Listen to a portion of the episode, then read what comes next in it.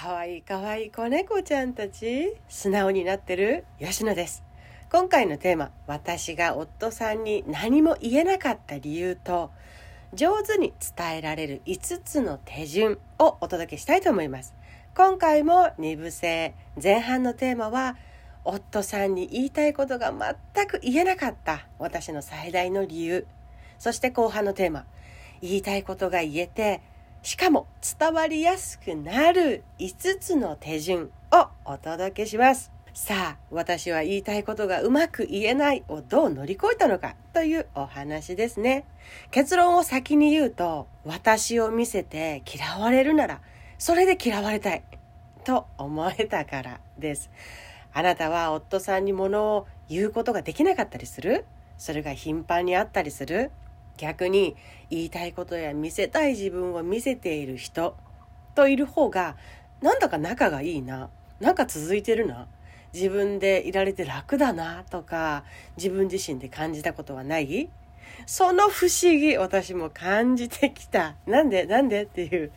当時の私は夫さんを目の前にすると言葉をすっごく選んじゃう。すぐ聞き返せない。自分の思っていることを言えない。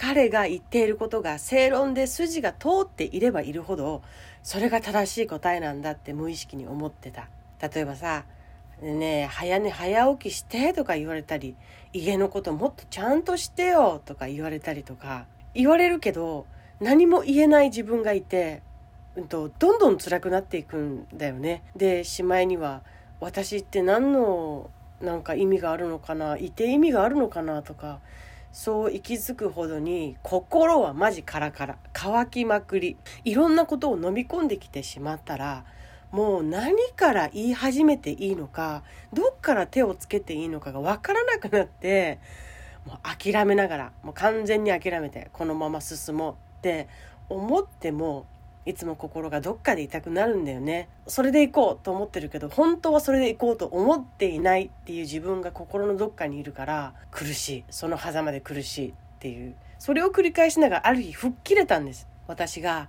夫さんに言いたいことを言えなかった。大きな理由が知れたから。私の場合は嫌われたくない。嫌われたら目の前からいなくなってしまう。そしたら自分がダメな人間だと知らされる。自分に。それを知るのが怖い。傷つくのが怖い。だから嫌われたくない。思っていることを何にも言わない。だったの。それを知っていな知るのももうそうだったんだってなるけど知っていながらも言いたいことが言えなかった時期があった。それはまだどうにか関係性がもう究極に破綻していなかったからなんじゃないかなって思う。まだお互いごまかせた。私もごまかせていけた。自分も相手もそんな感じで進んでいる時期もあってね。でもさ家の中がモヤモヤしてたら喧嘩は起こるのよ。高確率で。近しい人は近しい人のモヤモヤにすごく敏感に反応し合ってるから。言いたいことを言われているうちに私もとうとうカチンときてね。何だったかな。もう無理だよ俺ら。別れよみたいな言葉だったんだと思う。そんな軽い言葉でポンポン飛び交ってるような言葉じゃなかったし別れようの言葉が、まあ、お互いにとってもだけど重すぎて衝撃的すぎてえ別れていかれないように自分の目の前からいなくなってしまわないように言いたいことを言わずにひたすら我慢して過ごしてきてきたのに別れる？え？衝撃的でした。我慢しても言いたいことをも言わずに、その人の言うことを優先しきってもなお人はいなくなるのかと思った。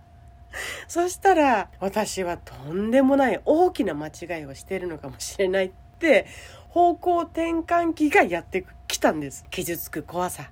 自分がダメな人間だと知ってしまう怖さ。一番近い人が去っていく怖さ。でも自分だって自分の幸せを優先していたい気持ちもあっていろんな気持ちで右往左往して悩みながらしていたある日こう思ったんです。私のこと何も見せてない。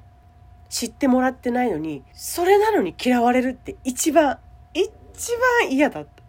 私のことをちゃんと知ってもらってその上でそうかそそこは合わない部分の中でも大きいねとか俺が望むこととは違ってる部分だったんだね。それをでかいんだよな。とか。それで嫌われるなら。去っていかれるなら。私はそっちの方が断然いいって思ったんです。